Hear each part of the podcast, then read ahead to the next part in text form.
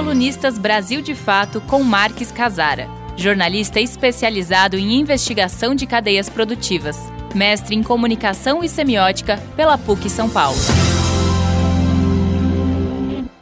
Olá pessoal, tudo bem? Em 2020, completa três anos que o governo brasileiro esconde dados sobre trabalho infantil. Os últimos dados saíram em 2017.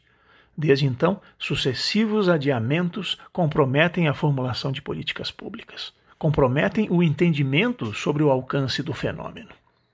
No caso do trabalho infantil, esconder informação protege os violadores. Em muitos casos, os violadores são grandes empresas que se beneficiam do trabalho infantil na base de suas cadeias produtivas. E outro dado importante: de cada 10 trabalhadores infantis em atuação no Brasil, quase 7 são negros. Isso é um dado importante.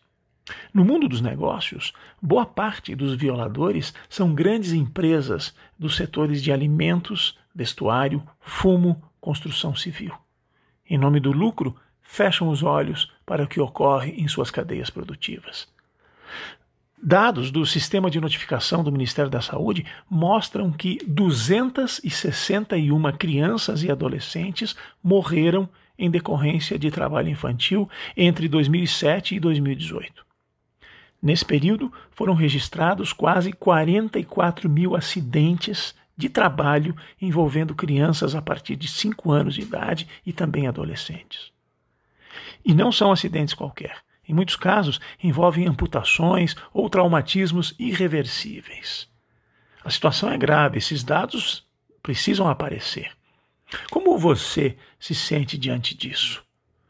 Olha, está fora do alcance dos nossos olhos, né? O governo ajuda ao dissipar a culpa, escondendo dados.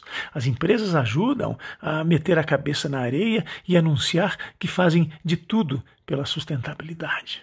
E nós? Nós fazemos a nossa parte, nós consumimos loucamente, não é? Então nós somos o quê? Somos cidadãos? Somos consumidores? Ou somos predadores? Pensa sobre isso e a gente se vê na semana que vem. Um grande abraço.